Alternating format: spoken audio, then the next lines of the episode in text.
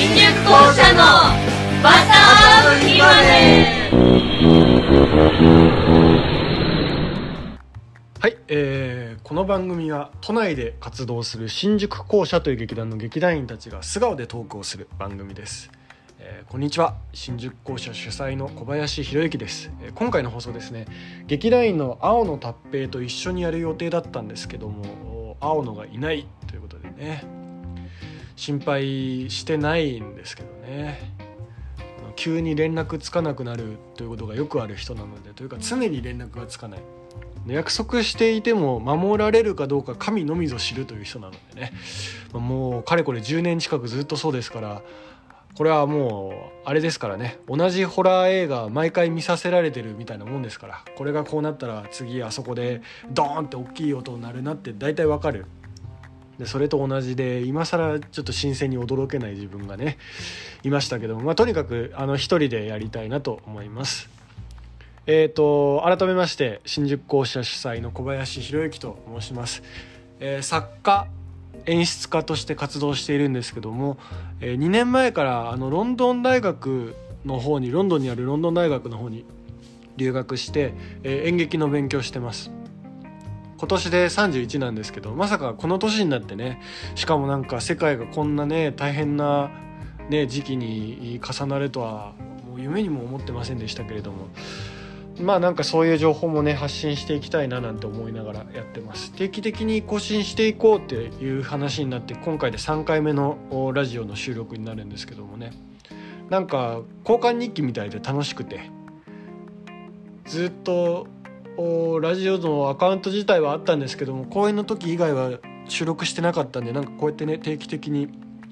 動かせるようになってね僕はとっても嬉しく思ってます。過去2回の放送も聞きました。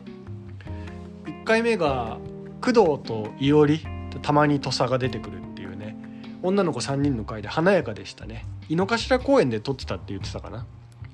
なんかホワイトデーのデートに行くのはどこがいいかみたいな話をしてて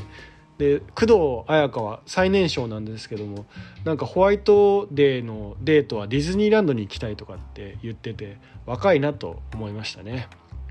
あとやっぱ青森のね田舎の子だから都会に憧れがある。そんでいおりは宅飲みとか言ってましたね。無難なところに逃げたなと思いました。あまり偉そうなことばっか言ってるとちょっと仕返しが怖いんで僕のデートプラン言うのは控えておきますけどもえっと2回目が山本と土佐の会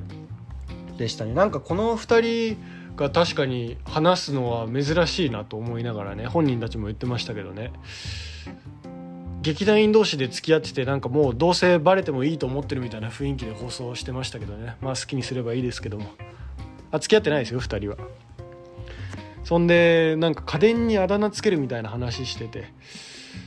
土佐がなんか前買った加湿器にエシャロットって名前つけててそれでなんか家電に名前つけるのいいなってで山本周平が掃除機に名前つけてたらしいんですけどその掃除機の名前が吸い取りくんっていう名前にしたらしくて山本周平のフォルムをご存知の方は想像できるかもしれませんけど山本の使ってる掃除機が吸い取りくんって名前なのはもう下ネタなんですよね。あんまり良くない。控えてほしい。過去の放送回もアンカーでお聞きいただけますんで聞いてみてくださいっていう話でした。そんでまああの僕今回ねあの小林の回です。えーっとまずこの今お聞きいただいているアプリですね。アンカーというアプリが公式の方で毎月のトークテーマっていうのを出しているらしくて、えっと、それに応えるようにというふうにあの上の方からお達しが来ているんですけれども、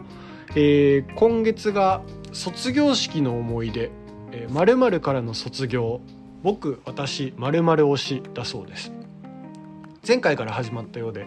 山本がラーメンからの卒業っていうテーマでなんか人間ドック健康診断に行ったら肥満だからダイエットをしてくれって言われてラーメンを断つっていう話をしててラーメンからの卒業っていうね。確かになんか山本ももうかれこれ付き合い長いんですけど会った時から太ったなと思いますね。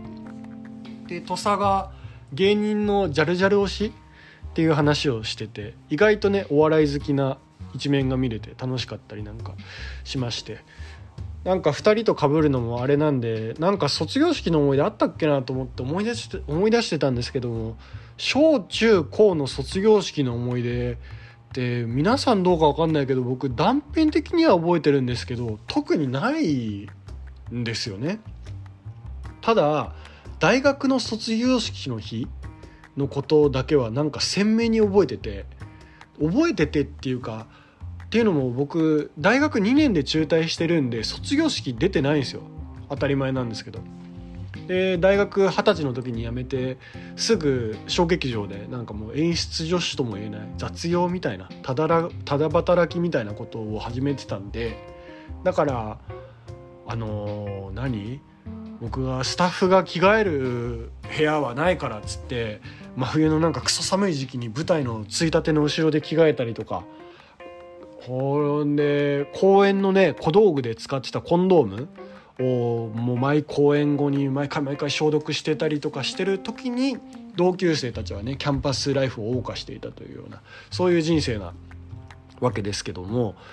言っても2年の時に中退して卒業式2年後なわけじゃないですか。だからまあなんとなくだんだん疎遠になっていってで僕もなんとなく当時の友達には連絡取りづらいし後ろめたさじゃないけどなんかね分かりますでしょ、まあ、とにかく僕は僕の人生彼らは彼らの人生を歩んでいってたわけですけども。そんでまあある日ねツイッター見てたら「祝卒業」みたいな「卒業旅行はマチュピチュです」みたいなそういう投稿がうわっと増えた日があって。で、まあ、当時の同級生たちがまあ卒業ねシーズンでと思うと同時にやっぱちょっと寂しかったわけですよね。やまあ誘われるわけない。俺がそこにいたら意味わかんないけど、まあ、まあまあ誘われないよねみたいなね。そんな気持ちに、ね、なったことをね思い出しましたね。いやなんか当時の同級生たちのこと別に友達だと思ってなかったとか名前も顔も思い出せないからせいせいしてるみたいに悪態ついて終わろうと思ってたんですけど話し始めるとちょっと妙にしんみりしてしまいましたね。過去の、ね、傷をねえぐられてますね。酒飲むか。新宿校舎のバターウまで。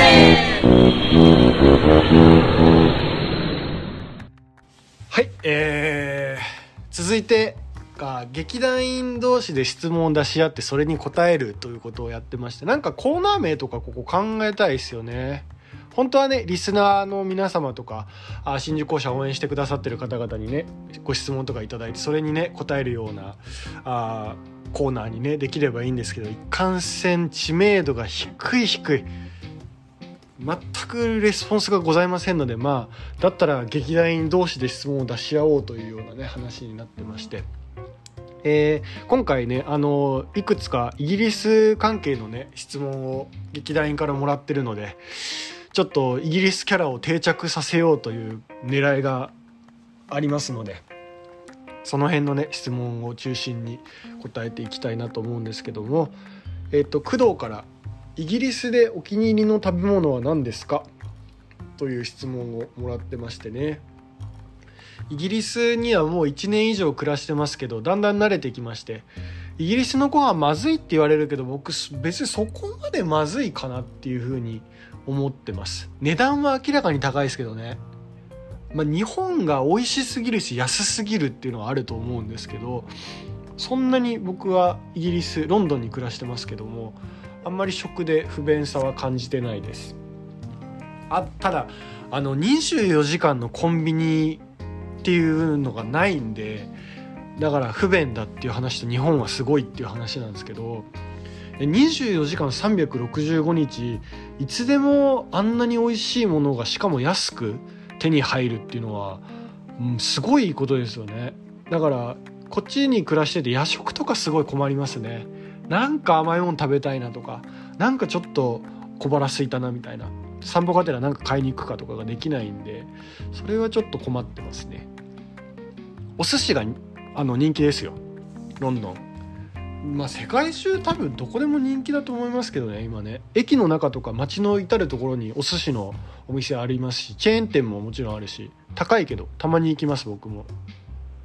なんかいろいろよく行くファーストフード店とかも増えてきたから今度ねまとめて紹介する機会とかがねできればいいんですけど。そんであの工藤の質問に戻りますけど最近ねお気に入りなのがえっと、セインスベリーっていうすごい安いスーパーがあってチェーン店なんですけど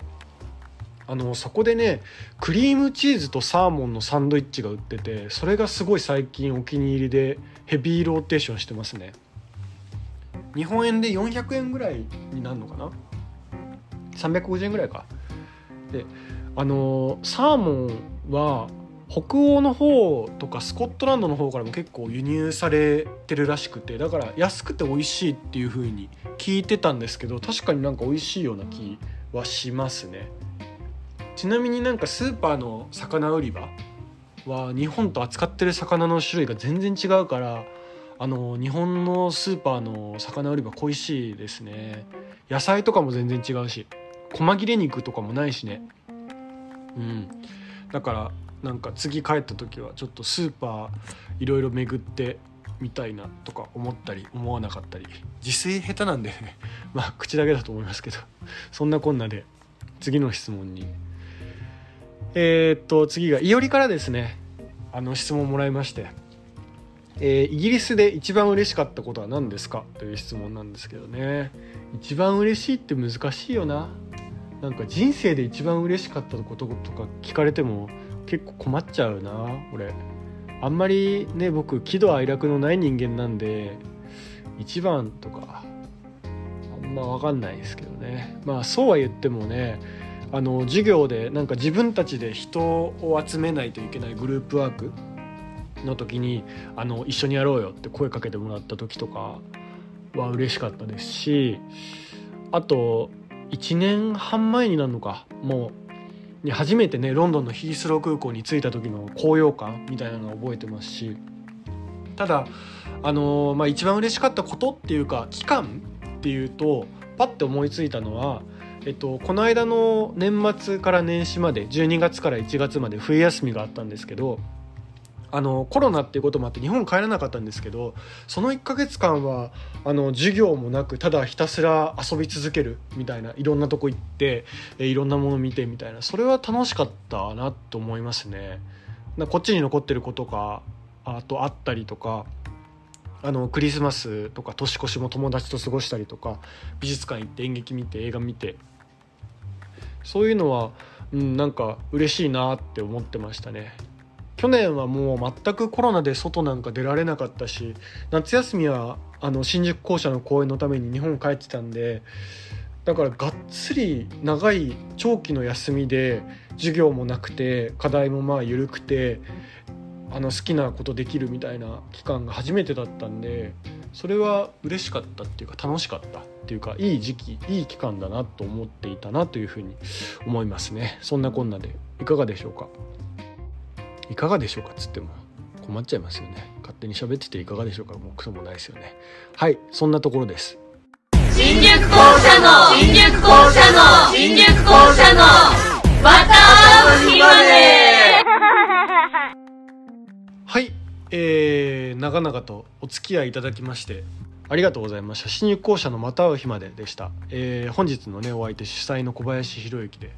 した。えー、なんか最後までこんな僕のお話聞いてくださってありがとうございました。相当物好きな方でしょうあなたは。これからもねなんか劇団からの質問に答えたりとかもねしていきたいですしいろんな質問ね劇団員同士で溜まってますんでね。えー、っと「恋してますか?」とかね山本から「えー、尊敬する格闘家は誰ですか?」とかね。誰が興味あんねんっていうね恋ねしてないですね。